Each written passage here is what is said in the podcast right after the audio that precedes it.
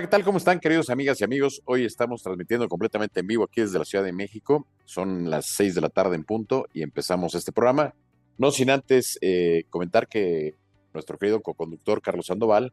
pues anda eh, dentro del 80 aniversario de la Ibero, cumple 80 años la Ibero. Este, esta semana además se celebran los 50 años de la carrera de Ingeniería Industrial y hoy Carlos Sandoval participaba en una plática ahí en la Ibero, lo cual le mandamos un gran abrazo, pero bueno, pues ya la siguiente semana estará aquí con nosotros en la, esta sobremesa de los diálogos por México de casa. Y aprovecho también para comentar que, bueno, eh, su, el papá de Carlos, el ingeniero Carlos Sandoval, el viernes fue reconocido por su trayectoria y la Sociedad de Exalumnos de la Facultad de Ingeniería de la UNAM le otorgó un reconocimiento a través de su presidente José Manuel Bamonde. Y bueno, pues muy, muy merecido reconocimiento al ingeniero Sandoval. Le mandamos un gran abrazo a toda la familia Sandoval por este reconocimiento que hace la CEFI al ingeniero Carlos Sandoval por su trayectoria de vida, eh, de verdad, un gran reconocimiento. Y bueno, vamos a empezar el programa. Eh, hoy tenemos varios temas por ahí importantes que tocar. Vamos a comentar que, eh, en Palenque, Chiapas, hubo una reunión de, en el rancho, bueno, a 30 minutos del rancho del presidente López Obrador, en la zona de las, la zona arqueológica, casualmente el rancho famoso llamado, no vamos a mencionar el nombre, pero bueno, donde generalmente siempre el presidente nos anda mandando, eh, y lo interesante aquí es que eh, el tema, pues siempre se aplaude que haya cumbres de presidentes. Yo creo que a pesar de que varios comunicadores o algunos analistas dicen que estas cumbres no sirven para nada, pues a final de cuentas yo creo que son parte del ejercicio político, democrático y de buscar soluciones a los problemas que nos afectan. Y en este caso, uno de los problemas principales que afectan es la migración. Y bueno, llama la atención porque solamente vinieron el presidente de Colombia, Cuba, Venezuela, Haití y la presidenta de Honduras. Llaman la atención sobremanera la ausencia de todos los demás presidentes, la ausencia del presidente de Costa Rica, de Ecuador, de El Salvador, de Guatemala, de Panamá, Belice, Nicaragua, Uruguay, Brasil, eh, etcétera, etcétera, etcétera. Entonces, aquí lo que hay que resaltar es que, bueno, fue una cumbre, pues, eh, sobre todo con presidentes muy cuestionados como el de Cuba y el de Venezuela, eh, que a final de cuentas, pues, no han logrado tener una democracia en sus países y bueno, llama la atención que estos países, sobre todo Cuba, Venezuela, Haití y Honduras, pues son de los países que más eh, personas han expulsado, al igual que México, de su territorio, los han enviado a Estados Unidos. Y bueno, eh, resulta ser que pareciera que hoy le están responsabilizando a Estados Unidos por esta política migratoria que tienen, cuando de alguna forma lo que hay que ver es por qué la gente está emigrando a estos países. Y a final de cuentas, los programas que el presidente López Obrador prometió para ayudar a la región, pues como el de Jóvenes Construyendo el Futuro o Sembrando Vida, pues de alguna forma vemos que ni siquiera en México funcionaron o, funcionaron o han funcionado para contener esta situación, pues menos van a funcionar en Centroamérica y va a ser un desperdicio de dinero y de recursos. Pero bueno, a final de cuentas se dio esta reunión este fin de semana y les digo, resalta más que la presencia, la ausencia de los que no estuvieron y dentro de la presencia de los que estuvieron, pues resalta que sobre todo dos de los mandatarios más cuestionados de la región, que han sido Cuba y Venezuela, pues este, hayan estado presentes. Entonces, bueno, eh, la crítica no es tanto en que se presente la cumbre, sino la, la, crítica es a que no vinieron los más presidentes, a que no se logró esta integración. Y bueno, pues este, a final de cuentas, a un año de terminar el presidente López Obrador, pues en este caso, eh, la política migratoria, si recuerdan al principio eh, de su mandato,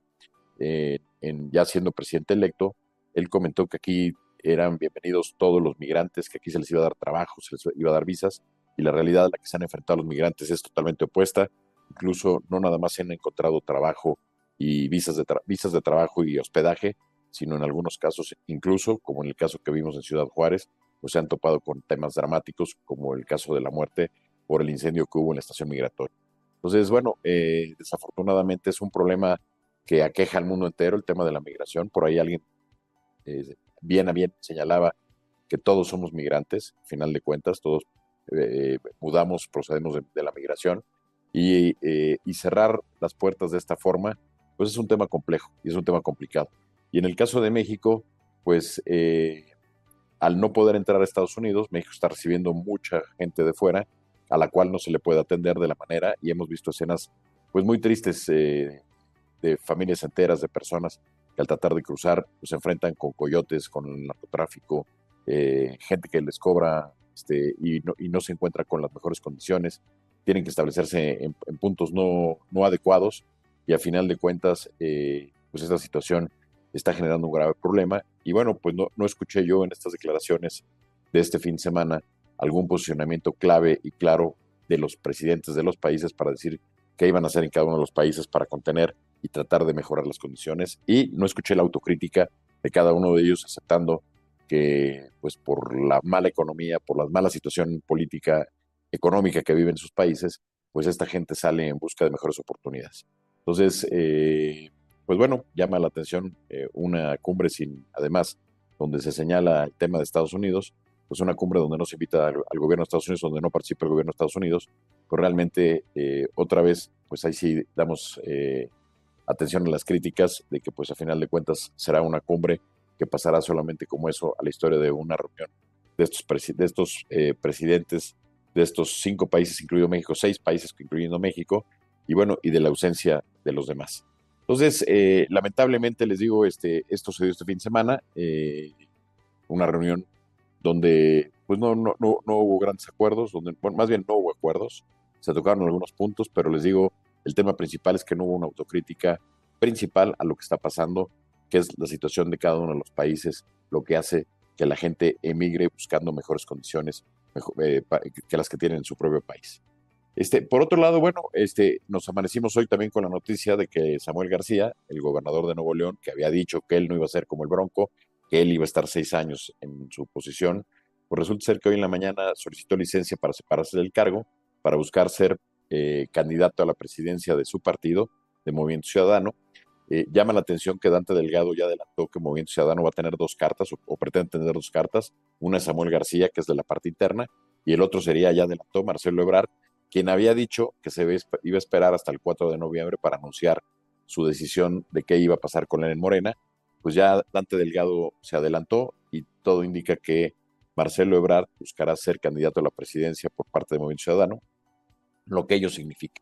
Ahora, este, llama la atención aquí, primero por la, por la incongruencia ¿no? de Samuel García, que insistió desde el principio que él era un gobernador de seis años y que no iba a escuchar el canto de las sirenas. Y bueno, pues este, finalmente sí escuchó el canto de las sirenas. Eh, vamos a ver qué va a pasar, porque lo que la constitución del Estado de Nuevo León mandata es que él puede pedir licencia hasta por 30 días en caso de que él pida licencia, pues en este caso él puede sugerir que sea su secretario de gobierno el, que lo supla, pero para un periodo mayor, hasta seis meses de licencia, pues él tendría al Congreso que decidir este, darle la licencia. Y se ve muy difícil porque el Congreso de Nuevo León, pues la mayoría la traen entre PRI, PAN, PRD, este, sobre, movimiento, sobre Movimiento Ciudadano, sobre Morena y sobre el PRD. Entonces, este, vamos a ver qué pasa, porque pues, seguramente será una batalla de medios, será una batalla legal. No sé qué pretende lograr Samuel eh, García con, esta, con este debate, porque a todas luces parecería que tendría todo por, perder. Y llama la atención que en un momento tan delicado para Nuevo León, en donde trae una crisis de agua que no está resuelta, donde hay un tema de pues, un estado que está buscando atraer inversiones, eh, ya se había anunciado que venía Tesla México, al estado de Nuevo León, y los últimos días, eh, el propio eh, eh, presidente de Tesla, Elon Musk, ha comentado que hasta que él no vea certeza, pues no va a seguir adelante con el proyecto. Entonces, una inversión que se puede ir de las manos, muy importante para Nuevo León, muy importante para el país, pues llama la atención que el gobernador en estos momentos decida buscar una aspiración de índole personal por encima del interés que existe en su estado. Y más aparte, lo que está sucediendo hoy en día, pues el tema de la violencia. Entonces, esos tres elementos eh, hacen o llaman mucho la atención de que eh, haya decidido lanzarse. El propio López Obrador, presidente López Obrador, alentó la candidatura de Samuel García. Este, les digo, llama la atención porque pareciera que Dante Delgado ya hizo sus cálculos. Mi pronóstico es que lo que está pasando con Movimiento Ciudadano es que no importa que le digan Esquirol, no importa porque al final de cuentas va a terminar ayudando a uno o a otro lado su posición. Y lo más probable es que la decisión de Dante Delgado termine minando más al Frente Ciudadano, al equipo de Xochitl Gálvez, al, PAN y al PRD y al PRI, que a Morena, porque ya lo explicó por ahí López Obrador, pues este, en caso de Samuel García o de Marcelo Ebrard, pues sus, votos irían más dirigidos hacia la clase media, que es donde está la campaña de Xochitl Gálvez, más que a, a las clases populares, que es donde Morena tiene su gran base social, a través de todos estos, recursos que se han estado destinando a través de los programas sociales. Entonces, eh, llama la atención porque yo creo que ya Dante Delgado hizo un cálculo de lo que puede pasar. Yo creo que la apuesta de Dante Delgado es tratar de ganar la mayor parte de votación y tratar de tener la mayor cantidad de diputados eh, y senadores en las cámaras para de alguna forma convertirse en un fiel de balance, de la balanza y poder de esa manera influir en el, en el siguiente sexenio de entre el 2024 y el 2030 y tener un candidato fuerte para poder desde ahí lanzar eh, una candidatura presidencial, más que buscarse aliar eh, hacia el lado del frente. Y de alguna forma, con esta decisión, pues termina beneficiando a López Obrador, a, la, facción de Morena. Entonces, eh, vamos a ver qué pasa. Esto se va a definir ya en los próximos, las próximas semanas. Hoy ya Samuel García presentó su, su, su documento al Congreso. Ya le dieron trámite el día de hoy. Esto se estará discutiendo en los próximos días en el Congreso, pero a final de cuentas, en las próximas semanas vamos a ver quién eh, de los dos candidatos, eh, y quizá a lo mejor que algún otro que salga de parte de Movimiento Ciudadano, que pueda de alguna forma hacer esta situación de un, una especie de primaria dentro del Movimiento Ciudadano para ver quién se queda con la candidatura. Este, eh, entonces, bueno, interesante porque les digo, Samuel García había dicho que no se iba a lanzar, que él no iba a ser como el Bronco, que él era un gobernador de seis años, y bueno, pues este, ahora sí que, pues el hablador, este, cayó más rápido que el cojo. Entonces, en este caso, como bien dice el dicho popular. Entonces, bueno, eh, en otro tema, el día de ayer, en el país se llevó a cabo una marcha en defensa de la, de la, Corte, de la Suprema Corte de Justicia, por este recorte que ha pedido el presidente y que ya valora la, Cámara de Diputados en, en, cuanto a la eliminación de los fideicomisos. Eh, hay que decir que estos fideicomisos equivalen más o menos a 15 mil millones de pesos, lo que si lo ponemos en la balanza, ese es más o menos el fraude que se dio en Segalmex. O sea, los 15 mil millones de pesos que hay en esta balanza son los 15 mil millones de estos fraudes de Segalmex que no se ha aclarado, está ahí más que latente. Y bueno, eh, lo, que estamos viendo es que el presidente más bien lo que está sucediendo es que tiene en la mira la Suprema Corte de Justicia, ya que la Corte no se ha doblegado, la Corte se ha mantenido independiente y al presidente esto no le ha gustado. Entonces, eh, más que eh, un tema de austeridad, lo que el presidente está buscando es ahogar a la Corte, de alguna manera asfixiarla para, pues, para controlarla, para presionarla. Eh, el tema no se trata, como lo digo, de un tema de ahorro, tema de austeridad, se trata de una bravuconería del presidente para someter a la Corte y de alguna forma pasar al segundo nivel. Como, le digo, como les digo, la eliminación de los fideicomisos equivale a 15 mil millones de pesos, equivale más o menos a lo que el fraude de Segalmex eh, genera, o más o menos, digo, poco más, poco menos, poco menos, pero sería equivalente a lo que el presupuesto de eh, algunos estados como quizá Yucatán tuviera en la bolsa eh, de ese nivel del el recorte. Y les digo, yo más bien creo que, esto tiene que ver más bien con la autonomía,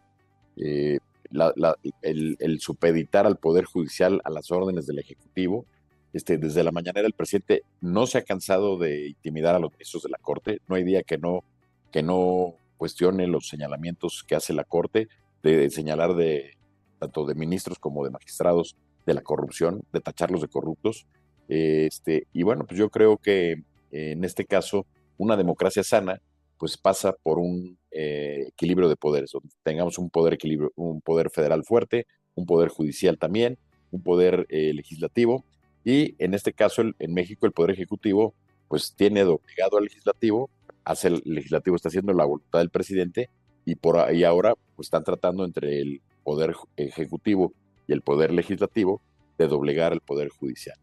Eh, el presidente pues se la pasa descalificando, como lo dije, a los ministros, a los magistrados, moralmente sin argumentos. Este, para él los, los, ministros y los magistrados literalmente son unos pillos este, al servicio de sus propios intereses. El presidente no hace una autocrítica de lo que está pasando en su gobierno, en su administración, y solamente se, encarga de señalar y de apuntar con el dedo. Y bueno, eh, yo creo que además se está preparando el terreno para lo que el presidente ha dicho, que quiere volver a los ministros una especie de diputados electos por el voto popular, este, eh, y obviamente, pues al hacer esto, pues esta elección estaría controlada manipulada por parte del Poder Ejecutivo, como ya ocurrió, como lo vimos con esta encuesta Patito, este, de la cancelación del aeropuerto de Texcoco, en donde una mayoría de Chiapas, y digo mayoría entre, entre comillas de, de, votantes de Chiapas, que no tenían que ver que no con el tema del uso del aeropuerto, deciden la cancelación de Texcoco. Entonces, a final de cuentas es lo que el dedito del presidente diga, este, y bueno, pues queda aquí claro que, esta situación, pues solamente al que le conviene es al, al, a López Obrador y a su movimiento para tratar de esa forma de minar eh, el poder o la autonomía del poder eh, judicial. Ayer la marcha fue una marcha pacífica, hoy el presidente en la mañanera este, no paró de descalificarla. Y bueno, como lo he dicho o lo hemos dicho aquí en programas anteriores, pues este, el propio Montesquieu es eh, conocido por la, teoría del, poder, del, del, equilibrio de poderes, en su obra eh, muy conocida que se llama El espíritu de las leyes, donde él precisamente habla de la, de la necesidad de que eh, los países tengan un equilibrio de poderes con, un poder judicial fuerte, un legislativo fuerte, un ejecutivo fuerte, donde en caso de que uno domine sobre otro o dos dominen sobre, los, sobre el tercero, pues se generan situaciones eh,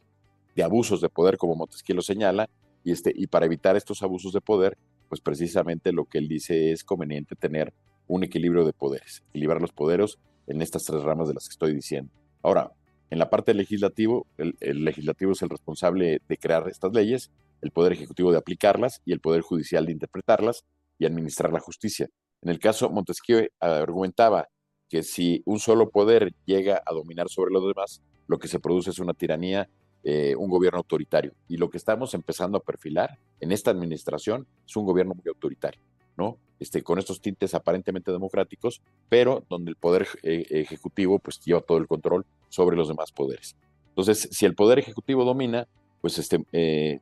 Montesquieu lo que advierte de alguna manera es que se podía dar un gobierno despótico o un gobierno autocrático.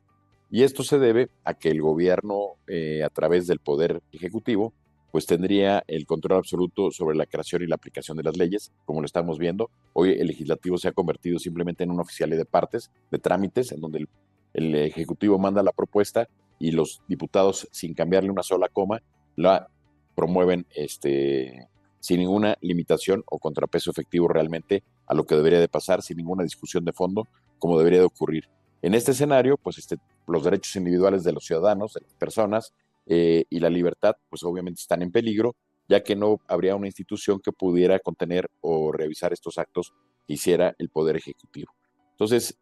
eh, por otro lado, si el legislativo y, el ejecutivo se unen, como está pasando también en el caso de México, y lo estamos viendo, pues se da una concentración de poder muy peligrosa, muy peligrosa, donde la separación de poderes se ve comprometida, eh, ambos poderes trabajarían en conjunto para consolidar su autoridad y ejercer un mayor control en eh, unilateral en contra, de la sociedad, en contra de las personas, este, someterla a la voluntad de dos poderes, este, y esto podría conducir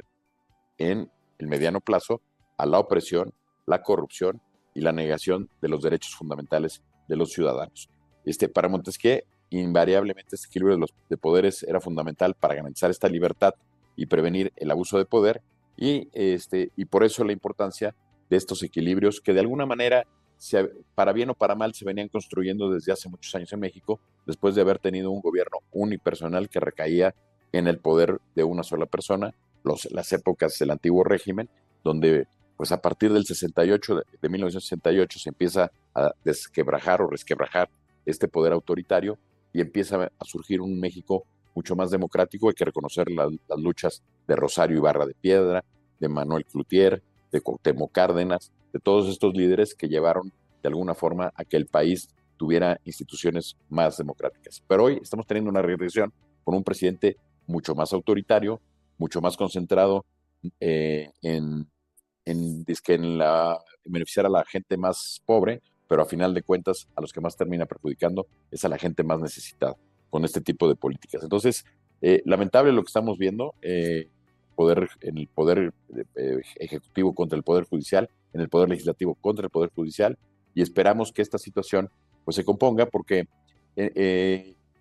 necesitamos un poder eh, judicial muy fuerte. O sea, ante la situación que estamos viviendo, como la vivieron Italia con el tema de la mafia, hoy con el tema del narcotráfico, se necesita jueces independientes, jueces que, no tengan miedo en enfrentar a, eh,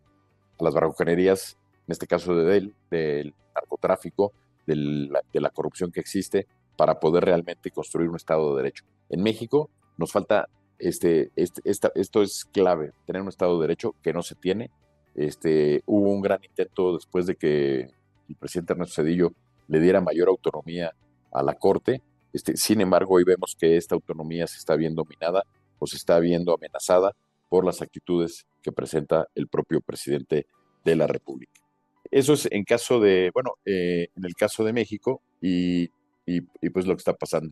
Por otro lado, bueno, eh, comentar en temas eh, diferentes. Eh, ayer se corrió el Gran Premio de Austin. Sergio Chico Pérez quedó en cuarto lugar después de, las descalificaciones de Leclerc y de Hamilton. Este, Hamilton ya le viene pisando los talones a Sergio Pérez. A cuatro jornadas, la próxima será en México el Gran Premio, pues este, pues empieza a preocupar pues, el segundo lugar que Sergio Pérez, Sergio Chico Pérez ha mantenido durante todo el campeonato de la Fórmula 1. Este, como mexicanos deseamos que Sergio Pérez mantenga este segundo lugar. Ya la distancia con Verstappen es enorme. Y bueno, pues este, ojalá en estas cuatro carreras que restan, Sergio Checo Pérez logre mantener eh, este segundo lugar por encima de Hamilton, quien en las últimas, eh, en los últimos premios, pues ha repuntado. Y bueno, pues este, para no alargar más, eh, quiero comentar que pues hoy en la noche, a las 9 de la noche, en Telered tendremos en Campeones de la Lucha Libre, eh, entrevistará la entrevistas con el Zorro. Este, los invitamos a verla aquí a las 9 de la noche en, en, Telered Networks a través de estas plataformas. Mañana, martes, con Carlos Sandoval y un servidor, tendremos una entrevista muy interesante a las 9 de la noche con Sergio Alcocer, con el doctor Sergio Alcocer, quien es aspirante a ser rector de la universidad. Es uno de los candidatos, para mí, para mí es el más fuerte, eh, por su trayectoria, por su eh, sus antecedentes. Eh, yo creo que es un rector que la universidad requiere y mañana vamos a platicar con él. Yo soy exalumno de la Facultad de Ciencias Políticas Sociales, eh, Políticas Sociales de la UNAM. Y bueno, pues este es un privilegio tener a alguien como Sergio Alcocer mañana a las 9 de la noche. El miércoles, en verdad, es que desnudan. Laura Michúa y Adi Rosaldo tendrán a Claudia García Peña en imagen en tratamientos oncológicos en este mes de cáncer de mama, pues muy importante hablar sobre esta situación. Y Adi y Laura eh, tendrán, como, eh, tendrán eh, como invitada a Claudia García. Y el jueves tendremos el programa de Con Dios, Rafa de la Sierra, pues tendrá. Y todos los lunes aquí a las 6 de la tarde, como saben, está esta sobremesa de los diálogos este, por México de casa y pues con mucho gusto invitarlos. Y bueno, pues sin más preámbulo y sin más situación, pues este, desearles un, un gran inicio de semana, gran lunes, que termine bien su lunes y nos vemos aquí en la noche hoy en el programa de Campeones de Lucha Libre y mañana con el doctor Sergio Alcocer a las 9 de la noche, los dos programas. Pues muchas gracias a toda la gente que nos sintonizó el día de hoy lunes. Les mando un gran abrazo completamente en vivo de la Ciudad de México y este, estamos aquí en Telered Networks. Gran abrazo y saludos a toda la gente que nos ve.